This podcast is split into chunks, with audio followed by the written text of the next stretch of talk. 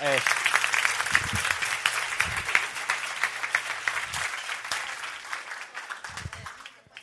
No, porque está eso. Ok, hoy estamos comenzando una nueva serie que se llama Reset. Eh, nuestra invitación a las personas que están por primera vez es que nos acompañen por lo menos por tres semanas, porque hoy es simplemente una idea. Hoy es como la primera frase de una oración y si te quedas con la primera frase no, significa, no vas a entender qué significa toda la oración. Así que te invitamos a que sigas, aunque hoy te vas a llevar algo, algo, algo bueno para ti. Eh, la semana pasada mi esposa le hizo el update a su teléfono. Al, ella tiene un iPhone, gracias a Dios. Yo le he enseñado bien en lo que es la buena tecnología y ella tiene un iPhone. Y le hizo el, upgrade o el update que le tocaba el iPhone. Y cuando ella, después que terminó de hacer el update, el iPhone automáticamente hace un reset. Automáticamente. Lo que nos hace pensar a nosotros acerca de lo que es reset, que cada vez que tú haces un upgrade en tu vida necesitas hacer un reset. Cada vez que vas subir a un nuevo nivel necesitas como hacer un reset. Ahora, después que ella lo estuvo funcionando y después eh, de repente no le funcionaba los textos, trataba de mandar textos y no podía. Eh, los de BlackBerry no se vayan contra mí ahorita, es simplemente problema del usuario, no del teléfono. los textos no le funcionaban y entonces yo hice lo que por lo general Otto, que cada vez que le pasa algo a mi teléfono le pregunto, me dice a mí, me dice, cada vez que yo le digo a Otto y algo no me funciona, me dice, ¿ya le hiciste un reset? Entonces ella lo apagó y lo prendió y le hizo un reset. Y le seguía sin funcionar y lo que me di cuenta era que no había puesto su Apple ID en el iCloud y por eso no le, no le funcionaba el iMessage. Y entonces no nos acordábamos del password. Y entonces nos pidieron que hiciéramos un reset del password. Se los prometo, eso me pasó esta semana todo. Entonces me di cuenta que cuando tú vas a hacer un upgrade o un update en tu vida necesitas hacer un reset. Me di cuenta que cuando se te traba algo, tú necesitas hacer un reset. Me di cuenta que cuando se te olvida algo, a veces es necesario hacer un reset. Y por eso nosotros llamamos esta serie Reset. Y nosotros hemos querido aquí en Iglesia Oral hacer un reset de nuestra fe, de aquello en lo que creemos. ¿Por qué? Porque tu fe y aquello en lo que crees determina la manera en que tú vives. El hombre vive según como piensa o según como piensa el hombre, de esa manera vive. Y aquello en lo que tú crees y depositas tu fe, de esa manera tú vives. Y todos nosotros tenemos un sistema de creencias y un sistema de fe con el que fuimos criados. Por ejemplo, yo fui criado, mis papás me criaron en la iglesia tradicional. Yo, hice, yo fui bautizado e hice mi primera comunión. Traté de traer una foto de mi primera comunión, pero no la encontré hace tanto tiempo, y sí existían cámaras en ese entonces. Eh, Yo tengo la mía. Humberto tiene la de él, pero dice que es como la de los picapiedras, que esa era... Y yo fui criado en la fe tradicional. Y cuando, cuando eres criado en la fe tradicional, mis papás me hicieron lo que es primera comunión y bautismo por tradición. Ellos no iban a la iglesia, simplemente era tradición. Pero según ellos me llevaban o según fui y escuchaba yo al sacerdote enseñar las clases de catecismo para hacer la primera comunión y todo lo que estaba haciendo, hay ciertos valores que se empezaron a, desarrollar en mí. Ah, una de las cosas que aprendí en la iglesia tradicional, o que fue un valor que se estableció en mí, que no es una verdad, pero son cosas que nosotros aprendemos cuando niños, es que en la iglesia tradicional, o lo que conocemos como iglesia católica, pareciera que Dios ahí es extremadamente serio. Número uno. Número dos, sufre de los nervios porque cuando vas a su casa, que es la iglesia, no puede gritar. Tiene que estar calladito todo el mundo. Nadie puede decir nada. Porque si grita, despiertas a la persona que está al lado que está dormida. Que no estaba entendiendo nada de lo que estaba pasando. Pero poco a poco se fueron desarrollando y cuando uno va creciendo como niño se van desarrollando ciertos sistemas de valores o fundamentos de creencias que tenemos. Y cada, cada, uno de nosotros tenemos los nuestros, pero son bien parecidos todos y son más o menos algo como eso. Cuando vamos creciendo de niños en nuestra fe de infancia, a nosotros nos dicen que Dios es bueno. Y nosotros crecemos y entendemos, ¿sabes qué? Es que Dios es bueno. Y de chiquitico yo a mi hijo Mateo le digo, es que Dios es bueno y le enseñamos y le decimos que Dios es bueno y tú vas creciendo y crees y te dicen que Dios es bueno y tú lo crees y dices, wow, Dios es bueno. Otro sistema es que Dios castiga a los que hacen las cosas malas y recompensa a los que hacen las cosas bien. Entonces, eso es lo que los papás usan para que los niños se porten bien. Si te portas mal, Dios te va a castigar. Si te portas bien. Y, vamos creciendo con ese sistema de creencias y es lo que nos van enseñando en nuestra fe de niño, en nuestra fe de infancia. Y lo otro que nos enseñan es que Dios contesta oraciones, que tú puedes hablarle a Dios y Dios te va a contestar tu oración. Que tú puedes hablar de Él y Él te va a contestar aquello que tú le estás pidiendo. Pero ¿qué es lo que pasa? Que comienzas a crecer. Y mientras comienzas a crecer, este sistema de valores empieza a romper. como que tu fe que te fue dada de niño cuando, cuando eras infante, cuando eras un niño, como que no funciona y no aguanta las presiones de la vida de adulto. De repente te encuentras y te dicen que Dios es bueno y tú empiezas a decir, pero si Dios es bueno, ¿por qué hay tanta maldad en el mundo? Y empieza a haber un choque en tu sistema de creencia y tú dices, ya va, espérate, espérate. Esta fe de, infante, de cuando era niño, como que no me sirve ahora de adulto porque, porque si dicen que Dios es bueno, de alguna manera yo no puedo armonizar o, juntar las ideas de que si Dios es bueno, ¿por qué hay tanto maldad en el mundo? O, o la idea de que Dios castiga a los que hacen cosas malas y recompensa a los que hacen cosas buenas y de repente veo que personas por hacer cosas buenas los castigan. Y que personas que hacen cosas malas les va bien. Y de repente hay como un choque en la fe con que tú fuiste creado y tú dices, lleva, pero esta fe que se me fue dado de niño, como que no puedo aguantar las presiones de mi vida adulto, como que es irreal, como que, como que no la puedo sobrellevar.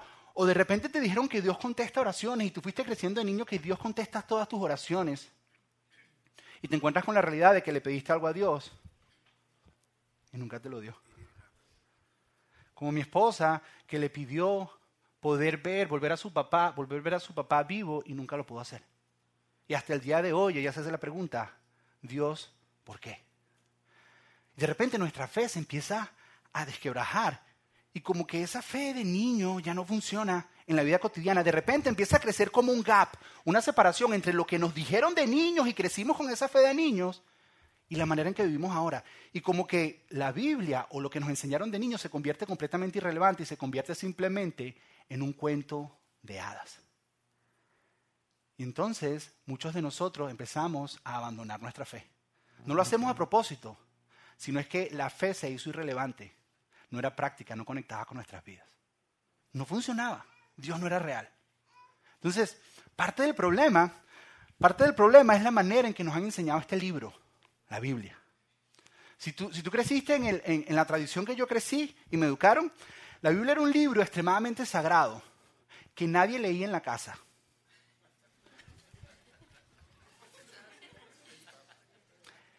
no se le podía poner nada arriba, ningún adorno arriba porque era sagrado. Y lo abrías en el Salmo 91 en la casa. Y tenía que ser una grandotota.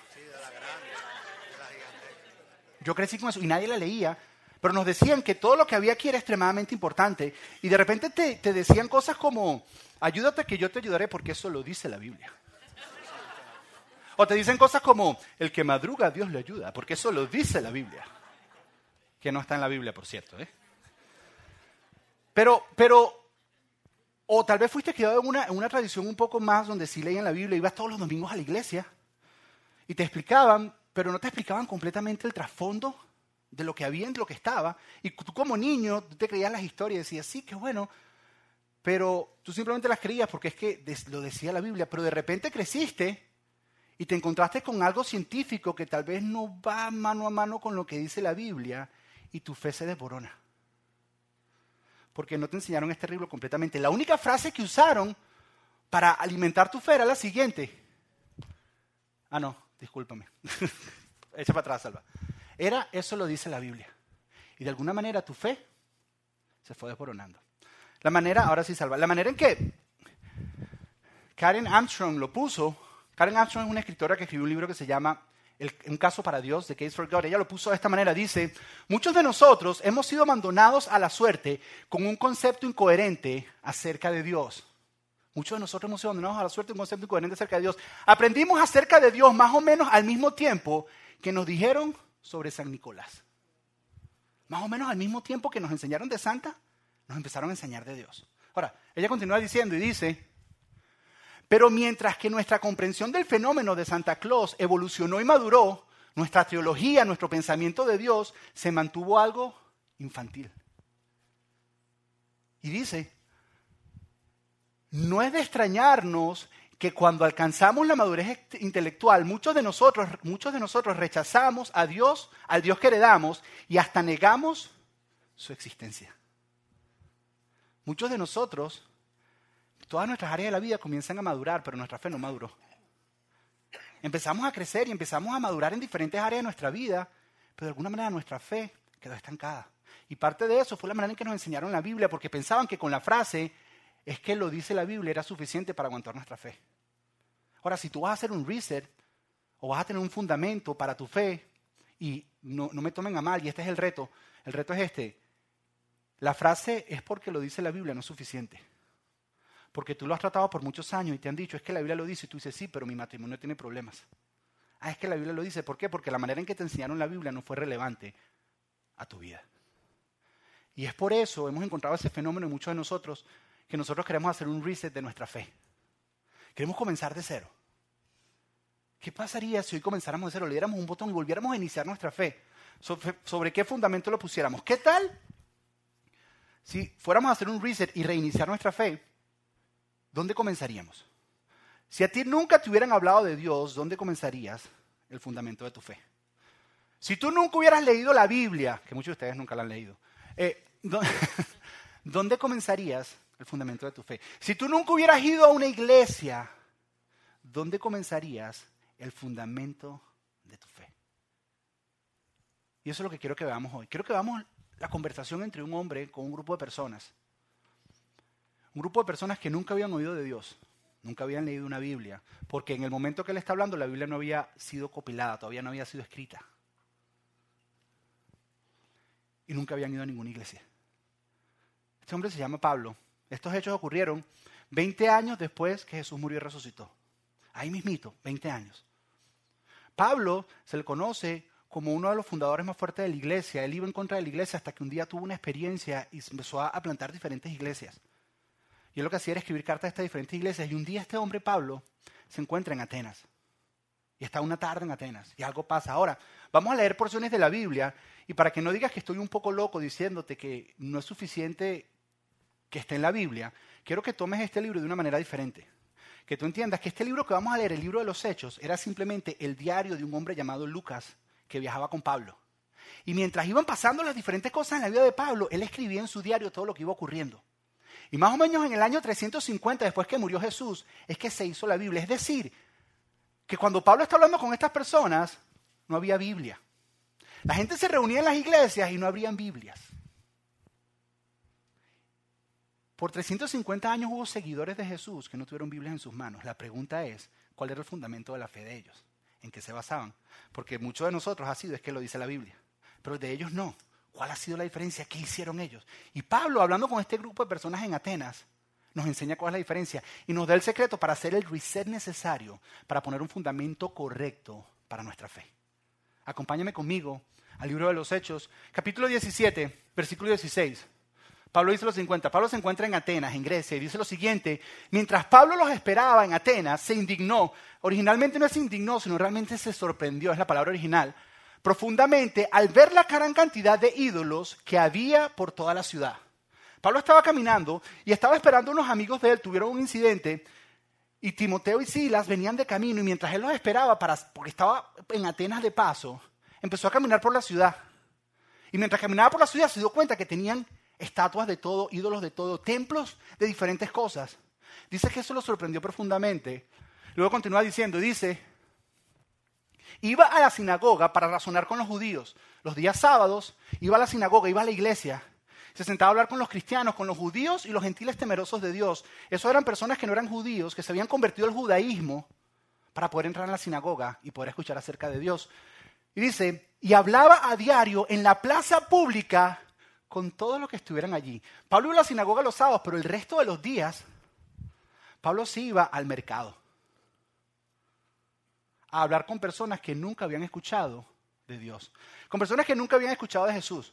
Y Pablo simplemente va a la plaza y empieza a sacar conversaciones. Grecia era un lugar en este entonces, Atenas, un lugar de pensantes, personas filósofos, estaban filosofando, estaban pensando. La plaza pública era el lugar donde todo pasaba, donde ocurría el comercio, donde todo ocurría ahí. Si tú querías ver de qué trataba la ciudad, tenías que estar ahí. Era como el centro, era como el downtown. Ahí estaba Pablo y empezaba a sacar conversaciones con personas. Y de repente Mira lo que hizo. También debatió con algunos filósofos epicúreos y estoicos. Esa palabra la tuve que practicar. Epicúreos y estoicos. Ahora, los epicúreos son personas de un grupo de personas filósofos en Grecia que decían, ¿sabes qué? La filosofía de la vida no la vamos a entender nunca.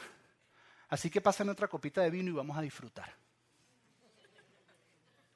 Ahora, los estoicos eran aquellos que decían, si me da suficiente tiempo, I'm gonna figure this out. Y después te lo voy a explicar. Así que dame tiempo. Y de repente Pablo encontró un grupo de personas donde podía establecer una conversación acerca de fe y filosofía un poco más profunda. Y se puso a hablar con este grupo. Y algo particular ocurre. Mira lo que ocurre. Pablo empieza a hablar con ellos. Y cuando les habló acerca de Jesús y de su resurrección, estas personas nunca habían eh, oído escuchar de Jesús. No existía Biblia, no sabían quién era Jesús. Dice, y cuando les habló acerca de Jesús y de su resurrección, mira lo que esas personas dijeron, este grupo de filósofos. ¿Qué trata de decir este charlatán con estas ideas raras? Para ellos era extremadamente raro porque era algo nuevo. Jesús era algo nuevo, algo que no habían escuchado. Era una idea extraña. Y otros decían, parece que predica de unos dioses extranjeros. Que en Grecia era muy cuidadoso o muy peligroso hablar de dioses extranjeros. Cada vez que tú ibas a presentar un nuevo dios en Atenas, tenías que pedir permiso para hacerlo. ¿Por qué? Porque cuando introducían un nuevo Dios en el pasado lo que ocurría era que personas empezaban a creer en un Dios y otros no y se armaban guerras civiles en la ciudad. Porque unos sí creían y otros no. Y se separaban las familias. Entonces Pablo les está introduciendo un nuevo Dios y usted dice, hey, hey, hey, ojo, ojo, ojo, cuidado. Parece que está hablando de un nuevo Dios. Ahora, continúa y dice así. Entonces lo llevaron al concilio supremo de la ciudad. Ven y háblamos, háblanos sobre esta nueva enseñanza, porque era nuevo para ellos. Ven, ven y háblanos. ¿A dónde lo llevaron? Lo llevaron a la Corte Suprema de Justicia. Lo llevaron al lugar donde se hacen las leyes. Lo, lugaron, lo llevaron, una Biblia de ustedes dice el Areópagos. En inglés es el Mars Hills, que es el lugar donde se paraban a debatir y a discutir todo lo que iban a discutir. Ese lugar todavía se encuentra en Grecia y es este. Es este el lugar que está aquí. Ahí se sentaban. Si iban a hacer una nueva ley, se sentaban ahí todos los filósofos y los ancianos de la ciudad, si se pudiera decir ahí, personas sabias, y discutían lo que tenían que discutir. Si iban a abrir una nueva calle en la ciudad, ahí tomaban la decisión. Si iban a recibir un nuevo Dios, ahí tomaban la decisión. Lo discutían y lo hablaban en ese lugar. ¿Por qué te lo muestro? Porque este es un lugar donde tú el día de hoy puedes ir y te puedes parar donde Pablo se paró. O sea que lo que te estoy hablando es algo que está comprobado por la historia. No es una fábula, es una realidad. Y ese lugar está ahí. Y Pablo se paró ahí.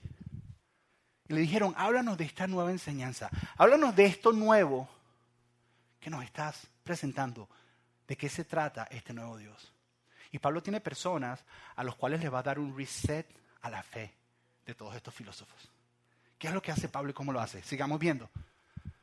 Dice, dices cosas bastante extrañas, le dicen a Pablo cuando está ahí reunido, porque todo esto era nuevo, y queremos saber de qué se trata. Cuéntanos, Pablo, queremos saber. Continúa. Entonces Pablo, de pie ante el concilio, les dirigió las siguientes palabras. Hombres de Atenas. Imagínate la imagen y Pablo colocado de pie y todos los filósofos ahí le dice, hombres de Atenas, veo que ustedes son muy religiosos en todo sentido. Hoy día la palabra religioso tiene una connotación negativa, pero en ellos no era negativo, era positivo. Pablo los estaba halagando. Le dijo, ¿sabes qué? Me doy cuenta que son seres espirituales.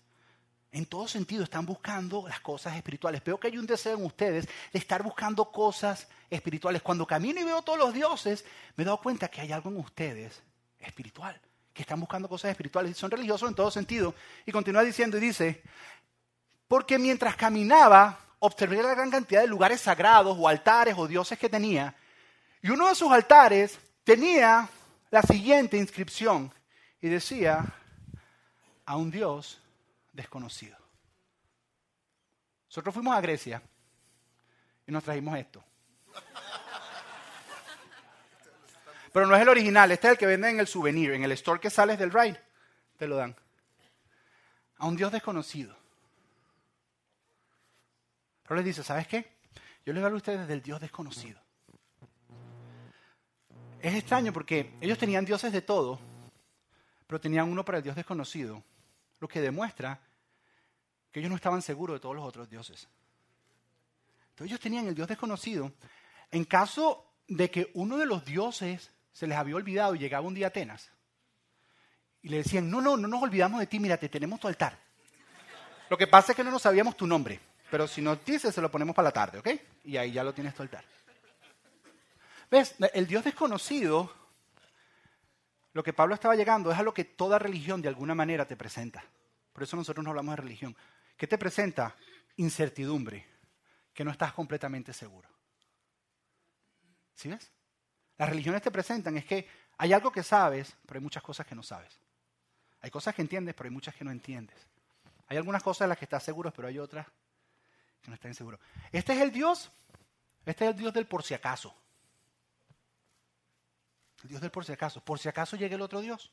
Mira, aquí lo tenemos. Pero esto es un Dios que todos nosotros usamos. Hoy en día lo tenemos. Es por eso que tú a veces vas los domingos a la iglesia por si acaso. Mis papás me bautizaron y ellos no creían, pero es por si acaso.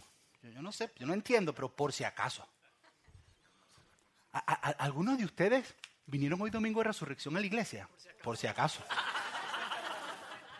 Cualquier cosa hay que cumplir, ¿no? Por si acaso.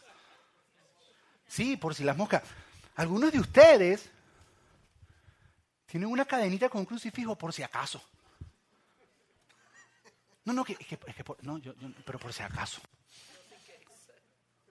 Es el Dios de los por si acaso. Y es un Dios que todos nosotros tenemos. Y Pablo, Pablo es bien astuto y Pablo dice, ustedes tienen un Dios desconocido. Y él aprovecha esa oportunidad, esa incertidumbre que hay en ellos, dejándoles saber, ¿sabes qué? Me doy cuenta que hay un vacío en todos ustedes. A pesar de que tienen todos estos dioses, todavía no están seguros. Y mira lo que hace Pablo, se aprovecha y mira lo que dice Pablo. Dice, este Dios, el desconocido, a quien ustedes rinden culto sin conocer, en otras palabras, el que no conocen, el que les produce incertidumbre, del cual no lo saben todo, del que tal vez tienen miedo que algún día se aparezca, dice, es de quien yo vengo a hablarles. Entonces hicieron, wow. Porque no hay nada que le llame más la atención a los seres humanos que lo desconocido. De ese es al que yo vengo a hablarles. Y en ese momento Pablo se lanza uno de los discursos más espectaculares en toda la Biblia. Yo diría que uno de mis favoritos, después de los de Jesús. No podemos ir paso a paso por cuestión de tiempo, y algunos de ustedes quieren ir a almorzar temprano. Entonces queremos respetar el tiempo, pero te voy a más o menos resumir qué fue lo que Pablo dijo. Pablo empieza diciendo, este Dios desconocido del que ustedes no saben nada, te voy a hablar de él. Él fue el que creó los cielos y la tierra. Y no, no puede ser contenido en ningún templo. Es decir, que todos esos dioses que ustedes ponen en sus templos está bien, pero este que yo te hablo no, no cabe. No cabe en ningún lugar. Dice, este Dios no puede ser servido por manos humanas como si necesitara algo. ¿Por qué? Porque la práctica de ellos era que si ellos querían que el Dios les hiciera algo, ellos iban y le llevaban incienso a su Dios. Le llevaban papas fritas, Coca-Cola, le llevaban diferentes cosas al Dios. Para que entonces el Dios, como tenía hambre, se lo comía y tenía necesidad y entonces les hacía el favor a ellos que ellos necesitaban. Y de alguna manera Pablo les está diciendo, este Dios del que yo te hablo, él no tiene necesidad. O sea, no lo puedes sobornar, no puedes manipularlo, hacer lo que tú quieras, porque no tiene necesidad. Es más, dice, Él es quien da vida a todos y suple todas tus necesidades. Y ellos dicen, wow. Y después Pablo va de la creación y va un poquito más cerca y dice, es más, de una sola persona, refiriéndose a Adán, pero ellos no entendían todavía, él dice, de una sola persona él hizo todas las naciones. Como queriendo decir, este no es el Dios de los judíos o el Dios de los griegos o el Dios del norte o el Dios del sur o el Dios del este o el Dios del oeste. No, este es el Dios de todos. De uno, Él los hizo a todos para que buscaran de Él. Ese deseo que tienen ustedes de tener muchos dioses, dice, es Dios que lo puso en ustedes. Este Dios desconocido lo puso para que buscaran de Él. Y luego Pablo hace algo que es una de mis cosas favoritas que Él hace. Pablo no cita la Biblia porque la Biblia no existía todavía. Y Pablo cita a uno de los poetas griegos más famosos de la época. Es como si yo en la mitad de una predicación citar a Ricardo Arjona, que lo hemos hecho. Pablo cita a los cantantes famosos, a los poetas del momento, y les dice, como los poetas de ustedes dicen, como la canción esa que escuchas en la radio que está en el top ten. Pablo les dice, porque en Él vivimos, existimos y nos movemos y todos descendemos de Él. De alguna manera Pablo está diciendo, ustedes en Grecia no están muy lejos de la verdad. Todos descendemos de Él, en Él todos nos movemos, en Él existimos. Y dijeron, wow. Entonces Pablo les dice, pero como descendemos de Él, nosotros tenemos que entender que la divinidad y los dioses no existen hechos por manos. No existen en el oro ni la plata ni en el ingenio humano, sino existen en algo más allá. No existen en los ídolos. Y luego Pablo Pablo les da la frase del reset. ¿Qué es esta la frase? Esta es la frase que les hace un reset. Pablo dice, ¿sabes que no existe ahí? Mira lo que les dice. Pablo les dice lo siguiente, dice, Pues ahora, pues bien, Dios pasó por alto aquellos tiempos de ignorancia, que ese día, aquellos tiempos donde ustedes dedicaban su tiempo a estos ídolos hechos de mano por hombre. Dios ya ignoró eso y lo pasó, dice, pero ahora. Y Pablo dice, pero ahora se está refiriendo al tiempo de su vida. Él vio algo que lo cambió todo. No está diciendo, pero ahora, ahora nosotros, no. Pero ahora en su lifetime, él vio algo que lo transformó todo. Dice, pero ahora, dice Pablo, pero ahora manda a todos, hablando de Dios, en todas partes que se arrepientan. Ahora, esta palabra arrepentimiento, por la manera en que la Biblia fue enseñada a nosotros, nos cae fea. Nos cae por mi culpa, por mi culpa, por mi gran culpa. Pablo en ningún momento ha hablado del pecado. Arrepentimiento es un reset en tu mente. Arrepentimiento es cambiar tu manera de pensar. Arrepentimiento es cambiar tu manera de vivir de acuerdo a la manera en que piensas. Y Pablo le dice, ¿sabes qué? Ha llegado la hora de que hagan un reset. No, todavía no, gracias. Ha llegado la hora de que hagan un reset. Ha llegado la hora de que cambien la manera de pensar. Ha llegado la hora de que comiencen. Es hora de hacer un upgrade a la fe de ustedes. Porque los veo trabados. Los veo trabados con muchos dioses y no pueden hacer upgrade. Los veo estancados, no pueden. Veo que no conocen. ¿Se acuerdan que mi esposa no se acordaba del password? Y tuvo que hacer un reset. Dice, veo que no conocen. Es hora de hacer un reset para que verdaderamente entiendas cuál es el fundamento de una fe verdadera. Entonces Pablo les empieza a hablar de Jesús y su resurrección. Les empieza a hablar, ¿sabes qué? Les estoy hablando de Jesús, les estoy hablando de Jesús. Y llega un momento que dice, y, aquí esto es lo que yo quiero que tú te lleves, Pablo les dice, y porque yo sabía que algunos de ustedes iban a ser escépticos, Dios lo sabía, Dios mandó pruebas de que Jesús es Dios. Dios mandó pruebas para el fundamento de la fe. Y es lo siguiente, Pablo dice lo siguiente, dice, de ello, de todo esto que te acabo de hablar, de Jesús y de quién es Jesús, porque Él les habló acerca de ellos, Él ha dado pruebas. ¿Cuáles son las pruebas? A todos a levantarlo de entre los muertos. La prueba de que Jesús era el Dios verdadero y todos los dioses que ellos tenían no eran verdaderos, es que todos los dioses que ellos tenían estaban muertos. Pero a Jesús Dios lo había levantado entre los muertos. Ahora, entiende esto. Pablo no les está diciendo esto porque lo leyó en la Biblia, porque la Biblia no lo habían escrito. Pablo conocía personas que habían visto a Jesús resucitado. Es más, Pablo les dice, al principio yo tampoco creía, pensé que estaban locos y empecé a perseguirlos, hasta que un día yo mismo vi a Jesús resucitado. Yo no sé si tú sabes que alrededor de la época de Jesús y después de Jesús han habido muchas personas que se han autoproclamado Mesías igual que Jesús. Y todos murieron y todos están en su tumba. El único que resucitó y hubo testigos fue Jesús. Y Pablo dice, el fundamento para hacer un reset a tu fe, no es la Biblia dice, es que Jesús resucitó.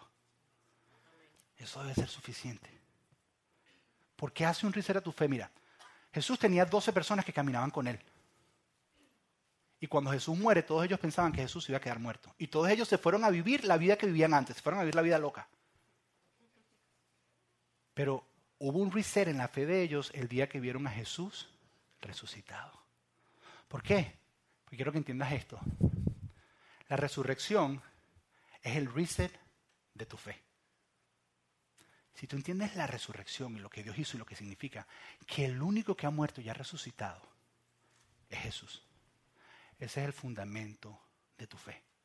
Eso es lo que hace un reset a tu fe. Eso es lo que te hace mantenerte. Porque Jesús dijo que moriría y que resucitaría el tercer día y Jesús lo cumplió. Eso significa que todo lo, que, lo demás que Jesús dijo es verdad. Si es verdad y logró hacer lo más difícil, que es vencer la muerte, significa que todo lo demás que Jesús dijo es verdad. Por eso es que la Biblia dice que sin la resurrección es en vana nuestra fe. Pero hay una gran diferencia entre saber acerca de la resurrección y experimentar la resurrección. Son dos cosas diferentes. Tú puedes saber, a lo mejor tú estás aquí aburrido y dices, no, pero yo ya lo he escuchado hace rato, porque es que no has experimentado la resurrección. Es diferente saber acerca de que Jesús resucitó a encontrártelo resucitado. Es diferente experimentarla. Jesús tenía un amigo que se llamaba Lázaro.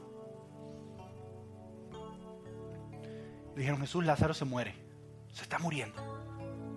Jesús dice, ¿cuánto tiempo le queda?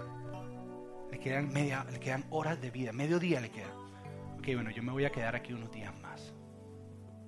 Y Jesús deja que Lázaro muera. Una persona que amaba mucho, una persona donde Jesús se quedaba en casa de él cuando estaba en ese lugar. Sus hermanas lo amaban mucho. Y Jesús llega y Lázaro ya tiene cuatro días de muerto. Ahora, entiende esto. A Lázaro se le cortó la vida corta. O sea, la vida se le hizo corta. A Lázaro se le murieron sus sueños. A Lázaro ya no tenía vida. Su vida ya había perdido valor porque estaba muerto. A lo mejor tú no has muerto, pero a lo mejor todos tus sueños están muertos. A lo mejor no es que se te ha cortado la vida, pero tú has sentido que ya tu vida no tiene sentido. A lo mejor tú dices, necesito un cambio en mi vida, necesito que se reviva mi fe. Porque te repito, es diferente saber acerca de la resurrección que experimentar la resurrección. Y el único que puede resucitar cualquier área que tú tengas en tu vida que necesita ser resucitada es Jesús. Porque Él es el único que ha vencido la muerte y ha resucitado. No hay más nadie. Puedes tratar todo lo que tú quieras, pero el único es Jesús. Y por eso ese es el fundamento de la fe, porque entonces todo lo demás que Él dice es verdad. Entonces yo no sé si hay áreas en tu vida que están muertas y necesitan de la resurrección de Jesús. Piensa por un segundo si hay un área que tú dices, yo necesito. Necesito experimentar la resurrección porque cuando la experimentes ese va a ser el fundamento tu fe. Yo no sé si necesitas o no, pero quiero que medites en si necesitas o no mientras escuchas esta canción.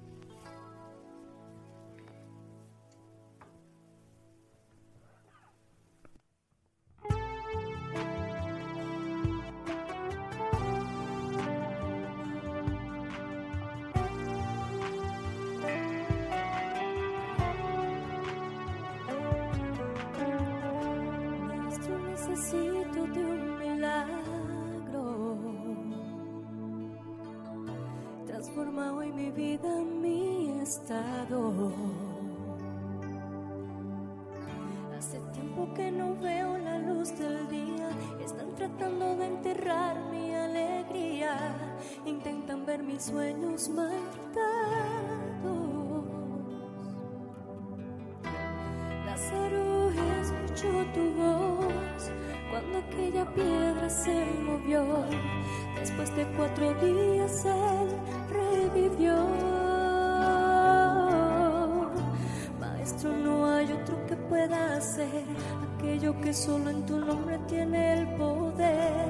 Necesito tanto de un milagro. Remuéveme mi piedra y llama por mi nombre.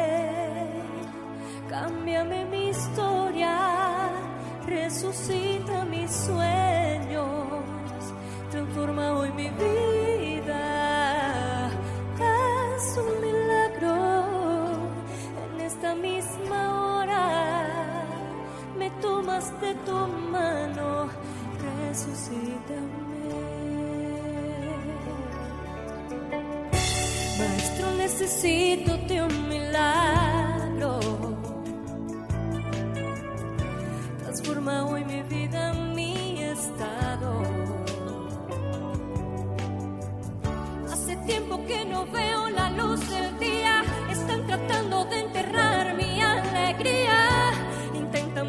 sueños cancelados. Lázaro escuchó tu voz cuando aquella piedra se movió.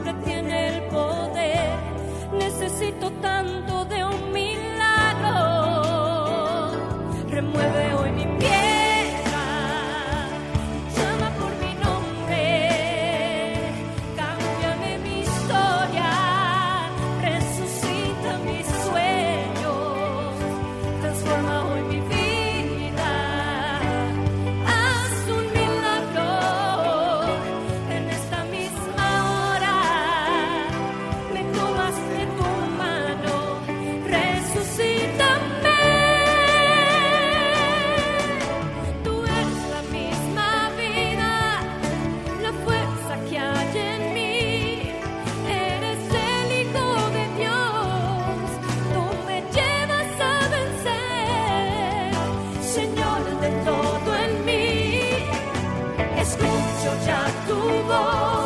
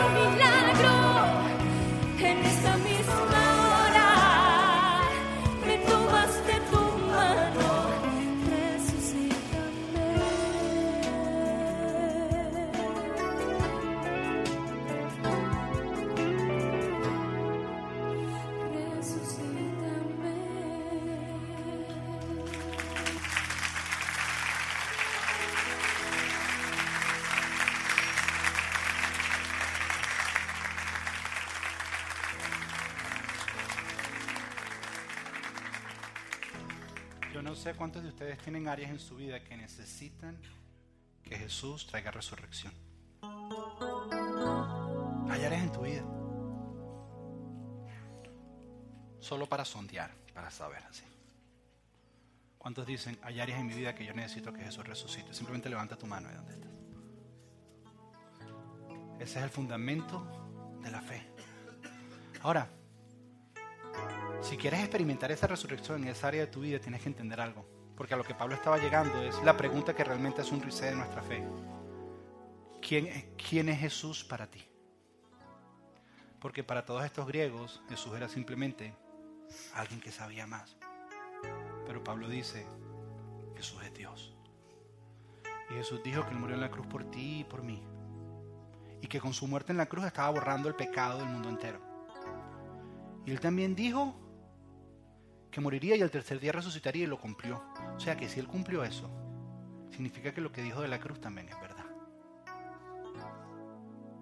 Nosotros pensamos que para acercarnos a Dios y poner un fundamento correcto de nuestra fe, o que el fundamento correcto de nuestra fe es como lo que nos dijeron de chiquito, que tenemos que ser muy, muy buenos para llegar hasta Dios. Y es imposible llegar a Dios por tus propias obras. Es imposible llegar a Dios por tus propios esfuerzos. ¿Por qué? Porque la Biblia dice que todos somos pecadores. Todos. El primero yo. El primero yo. La Biblia llama pecado a cosas como la mentira. Hay alguien aquí que nunca ha dicho mentira, levante la mano para que digas tu mentira pública en este momento, tu primera mentira pública. Mujeres que están aquí, ¿alguna vez han ido al mall? Y han visto lo de la vidriera y han codiciado eso que está y dicen, uy, ¿cómo me gustaría? No lo necesitas, pero lo quieres, ¿cómo me gustaría? La Biblia llama eso pecado. Hombre que estás acá, Dios dice que si miras una mujer y la deseas en tu corazón, ya pecaste. No contestes porque te puede dar problemas.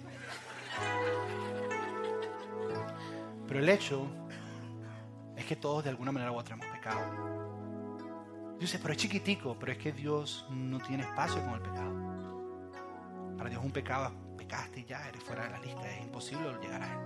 Eso es lo que Él dice, eso es lo que Jesús dijo. Y si Jesús resucitó y fue verdad, entonces todo lo que Él dijo Entonces, nosotros pensamos que con nuestras buenas obras vamos a alcanzar y es imposible. Es como, y siempre doy este ejemplo, es como si fueras a Burger King y te pides un Whopper con bacon y con las papitas grandes. Y pides que a las papitas le pongan bacon también. Y queso. Y te pides una Coca-Cola de dieta. Porque tú piensas que el pedirte la Coca-Cola de dieta va a quitar todas las calorías de la hamburguesa. Y nosotros estamos pecando todo el día, porque somos pecadores, y alguien nos pide dinero por la calle y le damos un poquito de dinero y pensamos que con esa pequeña obra entonces nos ganamos a Dios. Es imposible. La única manera de hacer un a tu fe es aceptando a Jesús como Señor y Salvador en tu corazón. ¿Qué es lo que tienes que hacer? Lo único que tienes que hacer es decir, ¿sabes qué Jesús? Yo entiendo que yo no puedo. Entiendo que tú resucitaste de los muertos y eso es una verdad. Tú lo prometiste y lo hiciste. Significa que todo lo demás que dijiste es verdad. Si tú quieres que Jesús resucite esas áreas de tu vida, lo, único, lo primero que tiene que hacer es resucitar tu fe. Y eso lo haces poniendo tu confianza nuevamente en Él para tu vida eterna. Así que quiero invitarte a que cierres tus ojos ahí conmigo donde estás y repitas después de mí.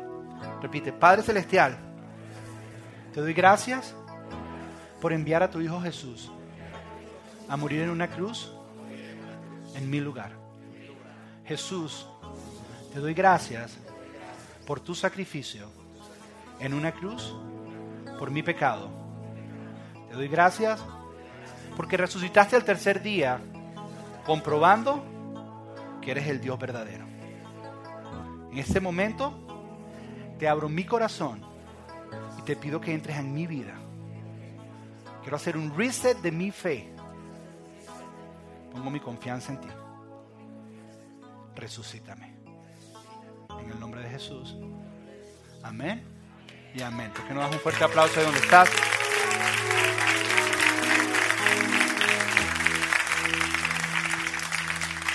Si es la primera vez que hiciste esta oración, esto que acabamos de hacer en este momento, en tu asiento o en la bolsita que te dieron hay algo que se llama una tarjeta de conexión. En la parte de atrás dice, o abrí mi corazón a Jesús por primera vez. Si lo hiciste, déjanos saber. Quisiéramos ayudarte a acercarte más a Dios. Hoy fue simplemente el primer paso. Quisiéramos enviarte algún material y guiarte un poco en este camino. Queremos ayudarte, para eso estamos aquí. Los quiero mucho. Los dejo con Fernando Arau.